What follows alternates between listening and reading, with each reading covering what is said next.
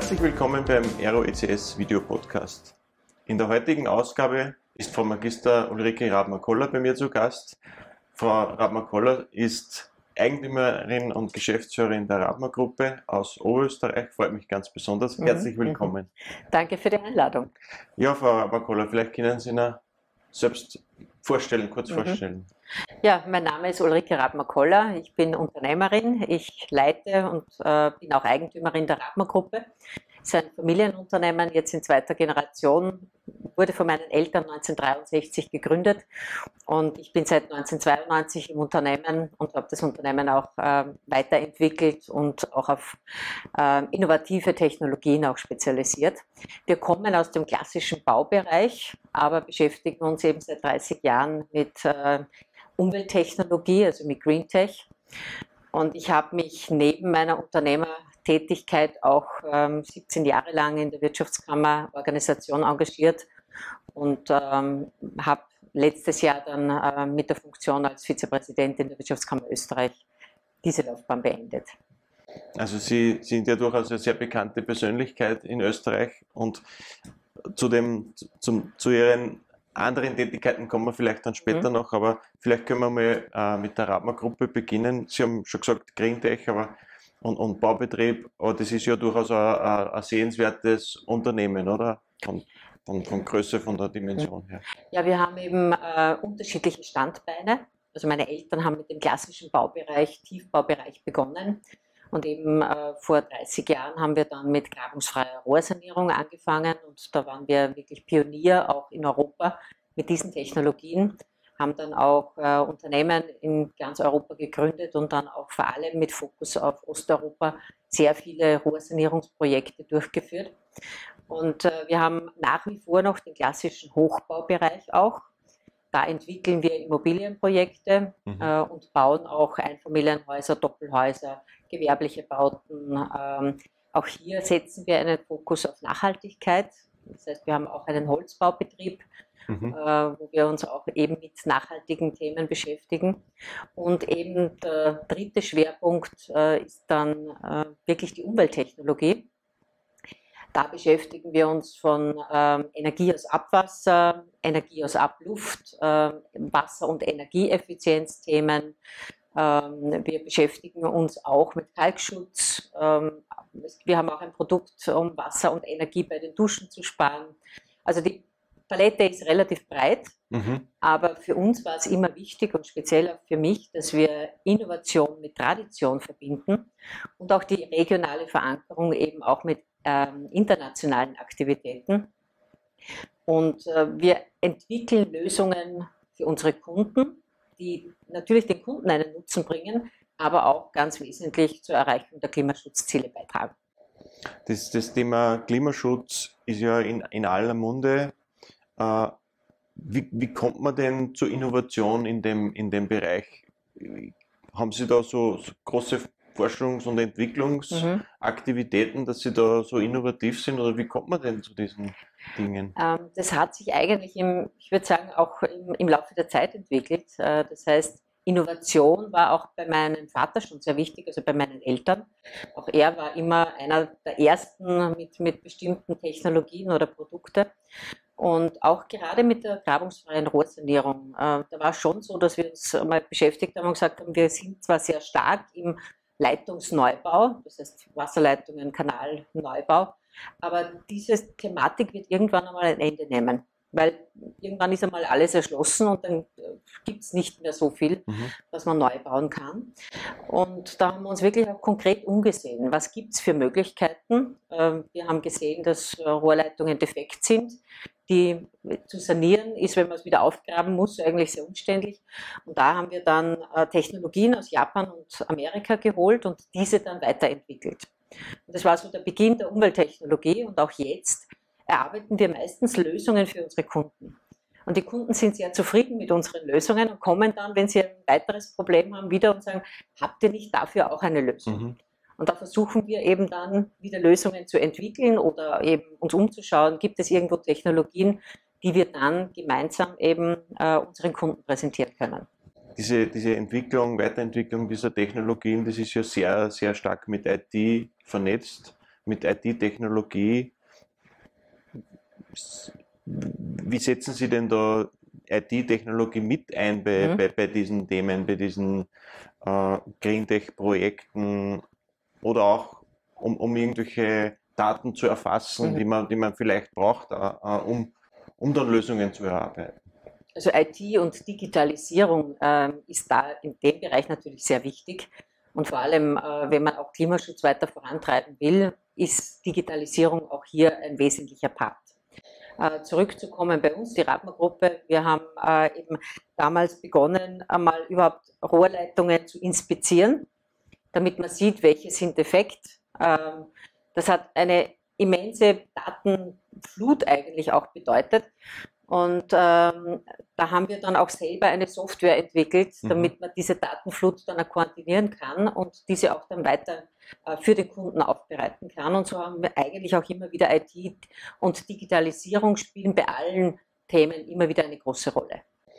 Das, das trifft ja, glaube ich, ganz gut den Übergang jetzt, äh, weil die nächste Frage wäre gewesen, Industrie 4.0, die, die, das Thema Digitalisierung im Allgemeinen, Internet of Things, jetzt auch mit Ihrer Vergangenheit in der, in der Wirtschaftskammer, ist es überhaupt noch denkbar, dass Unternehmen ohne digitale Weiterentwicklung existieren, weiter existieren? Ähm, glaube ich nicht. Also wir müssen wirklich, um äh, für die Zukunft entsprechend aufgestellt zu sein, müssen wir auf Digitalisierung setzen. Und ich glaube, das ist in jeder Branche so und das wird auch äh, in den nächsten Jahren noch viel schneller gehen. Auch die Corona-Krise hat jetzt gezeigt, dass wir die Digitalisierung dann viel schneller auch umsetzen konnten und wie wichtig es auch ist, dass äh, Unternehmen entsprechend digitalisiert sind. Und äh, für die Zukunft bin ich überzeugt davon, dass jedes Unternehmen in jeder Branche auch digital arbeiten muss. Jetzt haben Sie ja äh, an, an, durchaus in Ihrem Unternehmen Bezug nehmend auf die Corona-Krise jetzt die Herausforderung gehabt, sie haben sicher viel zu tun am Feld, an, an, äh, in den, an den Baustellen, wo die Leute unterwegs sein müssen, nach wie vor, wenn irgendwelche Schäden zu beheben sind, aber gleichzeitig wahrscheinlich im Büro auf Homeoffice umgestellt oder sowas. Wie schafft man denn den Spagat des Unternehmens? Mhm. Ja, es war natürlich äh, im März 2020 war es schon eine sehr große Herausforderung, weil ja niemand wusste, wie sich das entwickelt. Ähm, wir haben dann äh, wirklich, wie, wie eben der, die, äh, der erste Lockdown gekommen ist, haben wir zweieinhalb Wochen einmal das Unternehmen zugesperrt und versucht, wirklich Schutzmaßnahmen für unsere Mitarbeiter auch äh, aufzutreiben, da wir die vorhandenen Masken, die wir ja als Baubetrieb haben, den Altersheimen und den mhm. Ärzten gegeben haben. Und äh, wir waren auch am Anfang eben im Homeoffice. Äh, Gott sei Dank waren wir entsprechend aufgestellt, äh, weil bei mir im Unternehmen Homeoffice eigentlich äh, nicht nur ein Schlagwort der jetzigen Zeit ist, sondern wir schon wirklich sehr, sehr lange auch unseren Mitarbeitern und Mitarbeiterinnen ermöglichen, äh, wirklich auch von zu Hause aus zu arbeiten. Mhm. Ähm, also diese Mischung, äh, Anwesenheit, aber trotzdem auch von zu Hause aus arbeiten zu können. Aber natürlich im Baubetrieb kann man nicht sagen, dass alle im Homeoffice sind, weil ich brauche trotzdem die Projektleiter auf den Baustellen. Sie sind ja auch international äh, unterwegs, haben Sie gesagt, wie, wie, wie ist es Ihnen denn da gegangen mit, mit, mit Corona, mit der Pandemie, wenn man jetzt äh, Niederlassungen hat oder Mitarbeiter hat, die verstreut sind? Setzen Sie da nur mehr Video auf Videokonferenzen mhm. oder, oder wie geht denn das? Äh, ja, im Endeffekt äh, mit Corona haben wir auch das Thema Videokonferenzen eigentlich forciert, hatten wir auch in der Vergangenheit schon, mhm. aber meistens eher weniger. Jetzt ist es natürlich so, dass, äh, dass wir sehr viel über Videokonferenzen kommunizieren, auch mit Kunden natürlich. Wir haben auch relativ rasch auf Webinare für Kundenunterstützung gesetzt, auch natürlich Online-Veranstaltungen. Und das läuft eigentlich sehr, sehr gut. Man sieht auch, dass man dadurch sehr viel Zeit einspart, auf der einen Seite, die Reisezeit. Aber es ist trotzdem wichtig, und das sehe ich, glaube ich, auch für die Zukunft, wenn Corona vorbei ist, wird es auch hier eine Mischung geben. Mhm. Denn es braucht auch den persönlichen Kontakt. Es braucht unbedingt auch speziell, wenn man jetzt Neukundengewinnung zum Beispiel ähm, machen will, da braucht es auch den persönlichen Kontakt. Im, Im Zuge dieser ganzen Pandemie-Geschichte sind ja sehr viele Unternehmen vor, vor Herausforderungen gestanden, dass die Internetleitung war zu dünn oder zu wenig Kapazität etc. Jetzt habe ich auch gesehen, äh, Ihr Unternehmen ist ja auch sehr stark äh, unterwegs bei dem Ausbau der, der Leitungsinfrastruktur, bei, bei Glasfaserkabelverlegungen etc. Wie sehen Sie denn die, die, den, den Ausbau der Internetinfrastruktur im ländlichen Raum. Jetzt, jetzt sage ich mal, Altenberg ist nicht unbedingt ländlicher Raum, aber doch schon, äh, zumindest äh, ein großer Höhenunterschied zu Linz ist da. Ja. Äh, und, und man sieht ja speziell im in, in Beispiel Oberösterreich, dass es im Müllviertel viele ländliche Gebiete gibt oder auch im Inn- und Hausdruckviertel, wo die Erschließung mit dem Internet ja wahrscheinlich noch noch ausbaufähig ist, oder wie sehen Sie das? Also unser Firmenstandort ist ja eigentlich wirklich mitten in der ländlichen Region und äh, wir waren bereits vor 15 Jahren vor der großen Herausforderung mit dem zunehmenden Datenvolumen, das wir hatten, äh, dass wir Glasfaserkabel gebraucht haben. Und wir haben uns das wirklich damals selber gegraben und selber verlegt, weil sonst hätten wir unseren Standort äh, dort nicht weiter behalten können.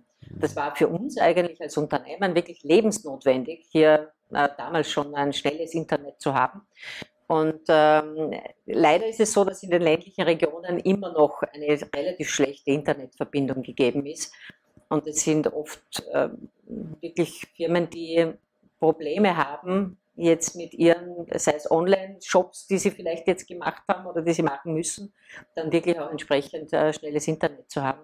Also für mich ist eigentlich die Versorgung mit schnellem Internet gleichwertig mit Wasser- und Abwasserversorgung und muss auch wirklich flächendeckend auch erfolgen, damit wir gewährleisten können, dass die Unternehmen, die Wirtschaft auch im internationalen Vergleich entsprechend erfolgreich ist. Wird da genug getan aus Ihrer Sicht? Ich glaube, man könnte wesentlich mehr tun. Ähm, es ist natürlich eine Herausforderung, wirklich in den letzten Winkel äh, auch Glasfaser reinzubringen. Mhm. Hier muss man vielleicht einfach äh, in gewissen Bereichen sagen, okay, da geht es mit Kabelversorgung und dann geht es einmal mit 5G oder mit, äh, mit anderen Netzen. Aber es ist auf jeden Fall wichtig, dass jeder Zugang zu Internet hat. Und gerade auch die Corona-Krise hat gezeigt mit dem vielen Homeoffice, dass meistens eigentlich dann der, der Zugang zum Internet, äh, Zugang zu Daten eigentlich dann das Ganze ein bisschen limitiert hat. Mhm. Und das ist oft hat. das größte Problem, ja. Mhm. Nicht die Infrastruktur im Unternehmen, sondern in den Homeoffices genau. oder Remote Offices. Mhm. Äh, das bringt mich schon zum, zum guten Thema, das Internet. Äh, jetzt habe ich ein bisschen geschaut auf den sozialen Medien. Die Atma-Gruppe ist ja sehr stark vertreten, habe ich gesehen, äh, hat mich, hat mich einigermaßen überrascht. Äh, braucht man als jetzt sage ich mal böse Mittelstandsunternehmen in Oberösterreich soziale Medien als Marketingplattform? Ja, und wir brauchen es nicht nur als Marketingplattform, sondern auch äh, Employer Branding. Das heißt, um Mitarbeiter zu gewinnen, äh, bin ich überzeugt davon, dass es ganz wichtig ist, zu kommunizieren. Und äh, deshalb setzen wir auch auf soziale Medien, um auf der einen Seite natürlich unsere Produkte und Technologien auch zu positionieren, aber vor allem auch äh, zukünftige Mitarbeiter anzusprechen. Und da sind soziale Medien natürlich ganz wichtig. Sie haben ja durchaus eine anständige Anzahl von, von Followern, habe ich gesehen. Mhm. Nutzen Sie selbst auch die sozialen Medien? Ja, ähm, eigentlich auch sehr intensiv. Ähm, also auch als, als, Unternehmerin natürlich früher in meiner Funktion noch viel mehr. Ähm, ich habe eigentlich begonnen, nachdem meine Kinder angefangen haben, auf, sich auf Facebook zu bewegen, habe mir gedacht, na okay, ich schaue mir das einmal an, damit ich einschätzen kann, wie entwickelt sich das. Mhm. Und habe aber dann auch gesehen, dass es eine sehr gute Möglichkeit bietet, äh, Themen zu kommunizieren. Und deshalb äh, setze ich persönlich auf Social Media, aber natürlich auch im Unternehmen. Neben Ihrer Tätigkeit als Unternehmerin, neben der historischen Tätigkeit bei der Wirtschaftskammer, den langjährigen, Sie haben schon erwähnt, sind Sie auch, haben Sie ja durchaus auch sehr, sehr nennenswerte internationale Funktionen. Äh, was macht denn eine G20 Businesswoman Leader Task Force? Ja, die G20 äh, Businesswoman Leader Task Force hatte die Aufgabe für äh, das G20 Meeting in Argentinien Handlungsempfehlungen aufzubereiten, damit eben Frauen in der Wirtschaft, Frauen in Führungsfunktionen noch stärker äh, in den G20-Staaten unterstützt werden können. Wie, wie kommt man denn da, da, da zu Mhm. der Ehre, da mitzumachen? Äh, Ich war Repräsentantin der Europäischen Kommission und die Europäische Kommission hat mich eben gefragt, ob ich da mitmachen möchte, ob ich hier die, äh, die Europa repräsentieren möchte dabei. Und ähm, da hat es drei Meetings gegeben insgesamt und wir haben eben dann ähm, mit wirklich sehr ähm, ja, Persönlichkeiten aus der ganzen Welt, ähm, erfolgreichen Frauen aus der ganzen Welt eben dann diese Handlungsempfehlungen erarbeitet. Wie kann man sich denn das vorstellen? Wie funktioniert dann die Kommunikation da oder, oder der Austausch? Nimmt man da viel auch für sich selbst mit? Ja, auf jeden Fall, weil man natürlich auch mit äh, herausragenden Persönlichkeiten äh, da zusammenkommt und eben die wesentlichen Themen, auch die für Frauen in der Wirtschaft, für Unternehmerinnen, für Managerinnen auch entsprechend äh, wichtig sind.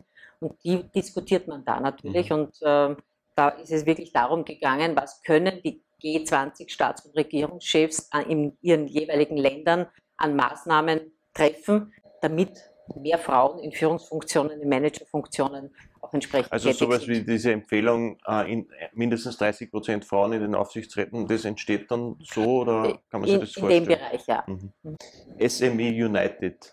Äh, ich muss ehrlich gestehen, ich habe das nicht gekannt. Ich habe Mhm. dann ein bisschen nachgelesen. Das ist eine Vereinigung der Mittelstandsunternehmen in ganz Europa. Mhm. Unglaublich groß. Also unglaublich viele Partner oder, oder Mitgliedsfirmen werden da repräsentiert. Da waren Sie Vorsitzende äh, lange Zeit. Jetzt Mhm. sind Sie Vizepräsidentin, wenn ich das Mhm. richtig äh, gelesen habe. Gleiche Frage wie vorhin. Was macht denn SME Mhm. United? Ist das sowas wie die Wirtschaftskammer in, in, in der. EU? Ist im Endeffekt sowas wie, wie die Wirtschaftskammer Österreich. Wirtschaftskammer Österreich ist auch Mitglied ähm, Mhm. bei SME United und bringt aber den speziellen Fokus auf kleine und mittlere Unternehmen. Das heißt, alle Unternehmen bis äh, 250 Mitarbeiter werden dort repräsentiert und das sind äh, europaweit 24 Millionen Unternehmen, die SME United hier auch repräsentiert und vertritt. Äh, SME United ist auch Sozialpartner auf europäischer Ebene. Mhm. Das heißt, wir äh, haben regelmäßige Meetings mit den Spitzen äh, der Kommission und auch äh, des EU-Rates und auch den Staats- und Regierungschefs, um eben quasi Interessensvertretung für kleine und mittlere Unternehmen auch zu machen. Und ähm, da ist eben ganz wichtig, äh, KMUs sind in aller Munde, aber oftmals sind Regelungen und Richtlinien immer im Fokus von Großunternehmen gemacht. Und ähm, es wird zu wenig darauf geachtet, wie können denn kleine und mittlere Unternehmen damit umgehen. Ich, ich stelle mir das relativ spannend vor, wenn man die ganzen Mitgliedstaaten oder Vertreter aus allen Mitgliedstaaten in so einem äh, Gremium hat. Jeder hat ja irgendwelche eigenen Länderinteressen. Wie Ja. kriegt man das denn unter einen Hut? Da braucht es viel Diplomatie und natürlich auch äh, Gespür für unterschiedliche Kulturen. Denn äh, im Endeffekt geht es wirklich darum, dass alle gemeinsam an einem Strang ziehen und gemeinsam auch äh, ein Thema vorantreiben. Und äh, das ist an und für sich SME United in der Vergangenheit wirklich sehr, sehr gut gelungen. Und ich glaube wirklich, dass es hier ähm, auch für die Zukunft wichtig ist, eine starke Organisation auf europäischer Ebene zu haben, die eben dieses Thema weitertreibt. Auch Digitalisierung ist zum Mhm. Beispiel ein Bereich, äh, denn gerade bei KMUs ist die Di- Digitalisierung noch nicht so weit verbreitet. Und da ist es darum gegangen, welche Rahmenbedingungen brauchen kleine und mittlere Unternehmen, um die Digitalisierung besser umsetzen zu können. Mhm. Da gibt es Gespräche dann äh, auf Kommissionsebene, dann in den Nationalstaaten jeweils, dann auch ähm, die Bürokratie zum Beispiel ist eine wesentliche Belastung, speziell für kleine und mittlere Unternehmen. Ich meine, Äh, jetzt aber haben Sie wahrscheinlich spezielle Herausforderungen, oder? Mit dieser Covid-Geschichte. Noch Gerade die, die, SMBs sind ja, ganz, ganz stark betroffen Genau. in, in Mhm. Bereichen. Okay. Und dann habe ich noch eines gefunden. Und dann höre ich schon auf mit, mit, mit, mit dem Ausquetschen. Äh, und das finde ich gerade mit, mit dem Thema Digitalisierung, Technologie ja wahrscheinlich das spannendste Thema. Das ist der European Inventor Award beziehungsweise der Austrian Patent Award, wo Sie in der Jury sitzen. Äh, da kriegt man ja, denke ich, einen guten Einblick über die Innovationskraft, Mhm. die, die in der Bevölkerung steckt, oder? Ja, und es ist auch ganz wichtig, dass es solche Awards gibt, weil damit werden äh, Innovationen und vor allem auch Erfinder vor den Vorhang geholt. Und es wird auch aufgezeigt, ähm, welche wirklich tollen Innovationen wir in Europa oder wir in Österreich haben. Und Innovation ist der treibende Motor auch für eine erfolgreiche Wirtschaft und für eine erfolgreiche Zukunft. Und deshalb ist es auch ganz wichtig, dass man noch viel stärker auf Innovation setzt, äh, damit wir und vor allem auch zum Beispiel das Thema, Thema Klimaschutz kann sicherlich mit verstärkter Innovation wesentlich besser äh, bewältigt werden, als wenn wir nur Verbote setzen. Hm. Und deshalb ist mir persönlich natürlich auch Innovation sehr wichtig. Und äh, darum war auch für mich eine sehr große Ehre, da in, jeweils in der Jury mitwirken zu können. Wie groß ist denn die Innovationskraft, wenn man Österreich vergleicht mit anderen, äh, von mir aus europäischen Ländern oder, oder äh, auf der ganzen Welt. Mhm. Also Österreich ist sicherlich auch äh, im Bereich Innovation eines der führenden Länder. Und man sieht schon auch im, im internationalen Vergleich, dass wir ein, ein, besonderes Stärkefeld haben. Auch zum Beispiel im Bereich Umwelttechnologie, mhm. äh, erneuerbare Energie. Auch da ist Österreich äh, schon seit vielen Jahren wirklich äh, Spitzenreiter und punktet auch immer wieder mit neuen Technologien. Und was auch ähm, wirklich sehr deutlich sichtbar ist, dass Innovationen meistens in kleinen und mittleren äh, Unternehmen erfolgen und äh, dann erst in weiterer Folge vielleicht von größeren Unternehmen übernommen werden. Das heißt, die Innovationskraft steckt auch vor allem in den kleinen und mittleren Unternehmen. Das heißt, die, die Startup-Szene, die sich da entwickelt, ist ja wahrscheinlich ein ganz guter Treiber, um, oder? Das, Startups, aber es sind auch eben sehr viele Schon bestehende, bestehende Unternehmen, Unternehmen mhm. die sich auch wirklich durch Innovationen immer wieder weiterentwickeln mhm. und äh, damit auch dann langfristig äh, die, den Erfolg garantieren. Und ich sage immer, bei unserem Unternehmen, das ist ein gutes Beispiel, wenn wir beim Graben von äh, Abwasserleitungen geblieben wären, würde es uns wahrscheinlich nicht mehr geben. Mhm. Und auch da, man muss einfach laufend auf Veränderung und auf Innovation, auf Weiterentwicklung setzen, um auch langfristig erfolgreich sein zu können. Würden, würden Sie sagen, das sollte schon viel früher in der Schulausbildung beginnen, die, die Kinder in Richtung Forschen oder, oder alles anzugreifen, was sie finden, mhm. äh, mehr, mehr zu treiben und, und auch vielleicht die, die Ausbildung ein bisschen, sagen wir mal, hemdsärmeliger zu gestalten oder, oder, oder innovativer zu gestalten? Ja, ich glaube, ganz wichtig ist, dass die Kinder Lösungskompetenz lernen. Und äh, mit der Lösungskompetenz kommen natürlich auch die innovativen Ideen. Mhm. Und äh, da braucht es viel mehr noch äh, im Bereich eben Problemlösung und aber auch im Bereich Technik. Mhm. Und wir sehen auch, äh, wir brauchen ganz dringend Technik-handwerkliche Fachkräfte und die sind oftmals viel zu wenig zu finden. Mhm. Ich hätte nur eine abschließende mhm. Frage. Äh, Sie sind eine vielbeschäftigte Frau, aber ein bisschen Freizeit, denke ich, werden Sie trotzdem haben. Was, was treibt Sie denn äh, als Privatperson so an? Ja, jetzt habe ich wieder mehr Freizeit als in den vergangenen Jahren. Ähm, ich mache wirklich sehr, sehr gern Sport. Also ich bewege mich sehr gerne in der Natur. Äh, gemeinsam mit meinem Mann unternehmen wir viele Wanderungen, auch äh, Biketouren. Äh, ich reise sehr gerne, das ist im Moment leider nicht möglich, aber ich hoffe doch äh, in den nächsten Monaten, dass sich das wieder verbessert. Ich äh, muss natürlich auch beruflich reisen, aber auch privat äh, reise ich sehr gerne. Und natürlich auch der Kontakt mit Freunden, mit Geschäftspartnern. Das ist für mich auch nicht nur Beruf, sondern auch Freude. Ich danke Ihnen vielmals für, für Ihr Kommen, für Ihre Zeit. Hat sehr viel Spaß gemacht. Ich habe sehr viel dazugelernt. Mhm. Vielen Dank und ja, alles Gute weiterhin. Ja, danke vielmals. Danke für das Gespräch. Dankeschön. Danke.